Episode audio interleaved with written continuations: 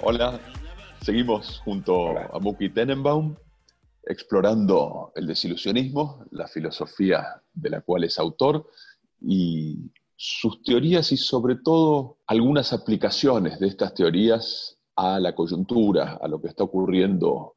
Ahora estamos promediando el 2020 en plena pandemia de coronavirus. Muki, tengo una definición de tu filosofía que has publicado recientemente. Describís al desilusionismo como la filosofía que sostiene que la realidad que experimentamos es en realidad un relato teleológico orientado a metas que contiene partes reales, pero también partes ilusorias. Hay conceptos que han aparecido ya en nuestras discusiones. Lo que es nuevo acá me parece que es la palabra relato y me gustaría que nos dieras una definición del uso que le das. En la definición se habla de la falta de metas, de que nuestra vida realmente no tiene metas. Las metas que tenemos son realmente artificiales, es, son partes de un relato. Yo uso la palabra teleología, que quiere decir un, un, sistema que mira, está basado en metas, ¿sí? que es lo que parece que nuestra vida es. Pero yo te recuerdo que el desilusionismo, misalgia, dentro del desilusionismo, es la huida del sufrimiento. Es decir, la, vida, la, la mirada del desilusionismo es que la vida de cada uno transcurre como una huida y no con metas. Y lo que pasa con, con esa huida, el primer problema que tiene, es que ¿quién huye? Y huyen los cobardes. El que huye es un cobarde. Y la cobarde es una palabra que creo que existe en absolutamente todo, todo mm. idioma y nunca es positiva. Mm. Vos nunca escuchaste decir a alguien, ah, no sabés. Dice, estaba el fragor de la guerra y me escapé. Héroe de esos no salen. Entonces, ¿qué hacemos? Se arma un relato en el cual, apoyado en el sistema ilusionario de las ilusiones, el Estado, la religión, la familia, nos contamos que tenemos metas, que vivimos para algo. La oposición de un, de un sistema, de una vida teleológica sería una vida arqueológica, de donde mm. venimos. Esa huida la resignificamos. ¿Vos te acordás que hablamos del tema de la resignificación de los sufrimientos? Ese es un método. Entonces, lo resignificamos y decimos, no, no, yo estoy corriendo, pero para allá, no de allá. No, no, por supuesto que no. Y ahora tenemos que inventarnos las metas. Y, para eso están las ilusiones, que son excelentes. Las tres ilusiones básicas, las grandes, que son los dioses, los estados y las familias, las tres te cuentan que tu vida tiene una meta. Tu meta es hacer algo, llegar a algo, o luego de la vida continuar en otro camino. Entonces, tenés este, la religión que te dice que hay hay un paraíso, y ojo, también hay un infierno, y tu meta es llegar al paraíso. Pero realmente lo que estás haciendo es huyendo del infierno.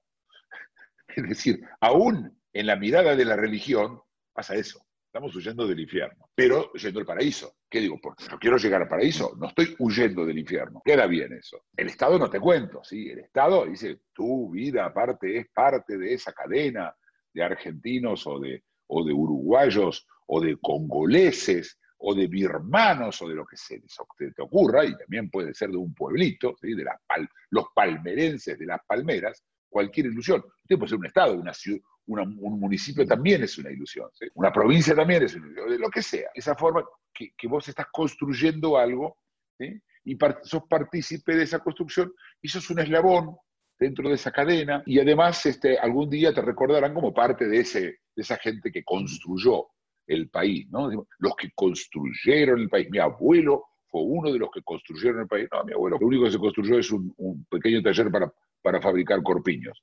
Más que eso no construyó mi, tío, mi abuelo, y no creo que haya quedado mucho de eso. Y si llegamos a la familia, bueno, por supuesto, la meta es tener hijos. El, lo natural hasta hace no mucho era tener hijos.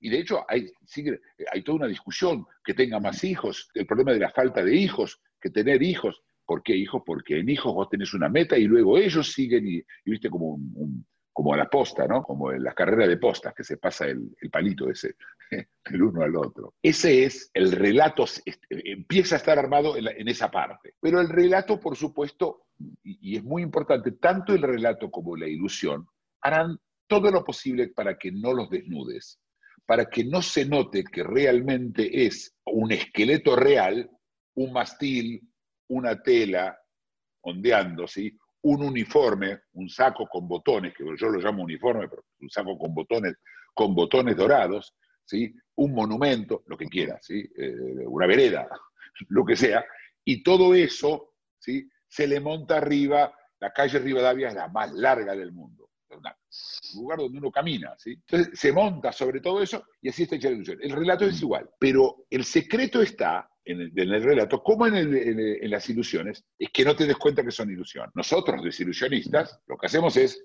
acá está, esto es lo que hay. Es el famoso cuento del rey desnudo, pero un poco más complicado como filosofía, pero básicamente es esto, el relato pasa igual. lo que pasa es que a diferencia de las ilusiones que están afuera, el relato está dentro. Y para vos es inaccesible. ¿Qué quiere decir inaccesible? Vos no sabés de, qué está hecho el relato. Claro que si vos te sentarías quizás a analizar que tu propia vida no tiene ningún sentido y que vos lo único que haces es subir y eh, con una caja de tissues un, un sufrimiento tras otro, no lo sé. Es decir, el individuo mismo está sesgado en no levantar ese relato, porque si no todo es muy triste y además es negativo socialmente. Ojo, que lo de lo de cobarde, que viene de todo, del grupo de alrededor, viene para que vos no te escapes. ¿Para que hay escarnio de cobarde? Para que no, no huyas, para que luches con ellos. Este es el relato. ¿Qué está pasando desde tu punto de vista con estos relatos, con estas narrativas teleológicas en tiempos de pandemia, en tiempos de cuarentena y de coronavirus? Primero quiero aclarar algo sobre el tema del relato. El relato no solo sirve para no sentirse huyendo. El relato también sirve, por ejemplo, para mitigar culpas. El relato sirve para evitar arrepentimientos, es decir, no, no el acto que te lleva al arrepentimiento, el arrepentimiento mismo.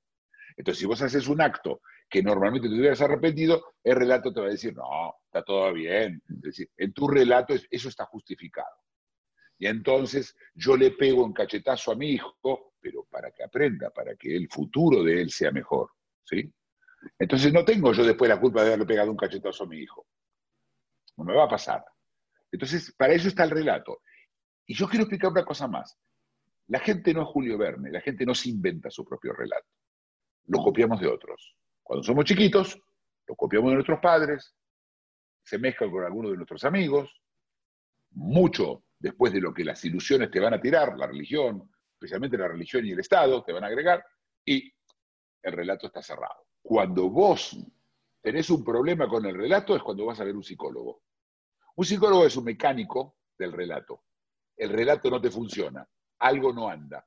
Andás triste, andás nervioso. ¿Por qué? ¿Y por qué no te, no te cierra el relato? El relato te mantiene calmo, te da la posibilidad de sonambulear. ¿Te acuerdas que hablamos de sonambulear, de moverse inercialmente ese 98% del día en lo que uno simplemente anda sonambuleando por ahí. Bueno, el relato permite, el relato es el asfalto, sobre el, asfalto interno sobre el cual se puede sonambulear. Y en cuanto a qué pasa ahora con coronavirus, el problema está que los relatos no están armados para esto. Y lo que yo veo es un intento de ajustar los relatos. Ahora, los relatos se ajustaron de todos más o menos juntos. Vinieron a la sociedad y dijeron, no, no, estamos en medio de una pandemia. Todo lo que usted sabía de reglas no se preocupe. Dirá que estamos huyendo del virus.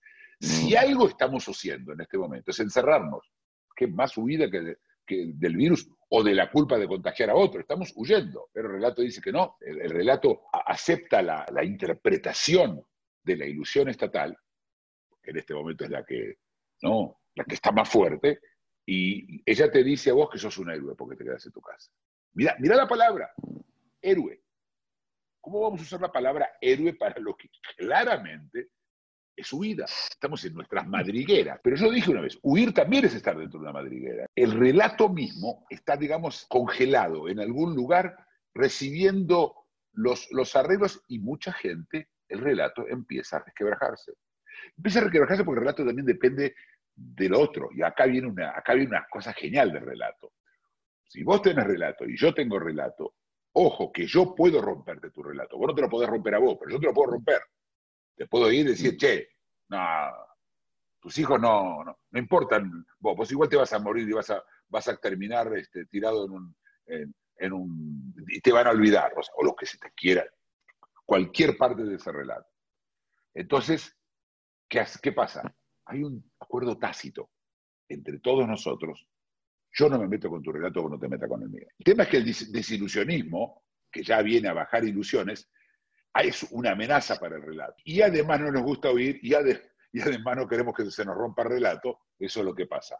Pero la pregunta es qué va a pasar después, después de este encierro. Después de este encierro, después del encierro que tenemos ahora, los relatos van a tener problemas. Primero porque la gente quedó ahí en el aire, quedó con que se fue y no se fue. Pues fíjate, aparte, no hay una salida limpita de esto. Es, por fases. Salen, entran, hay un problema, volvemos con máscara, sin máscara, un poquito máscara. No es un proceso de blanco-negro. Ya viene la vacuna porque además los seres humanos están esperando los milagros. ¿sí? Viene la vacuna y, y en 15 minutos ya está, salí. ¿Dónde estaba yo? ¿Dónde estaba en, eh, el 15 de febrero? ¿Con quién estaba yo? Ahí voy. ¿no? Y no va a pasar esto. Y entonces los relatos van a tener problemas y van a necesitar muchos psicólogos que se los vengan a arreglar los estados no van a poder proporcionar ya mucho relato, porque además va a aparecer la realidad de la falta de trabajo, la realidad económica. ¿Y sabés qué? Billetera mata relato. Muy bien, nos despedimos con esa frase célebre. Seguiremos, gracias. Chao.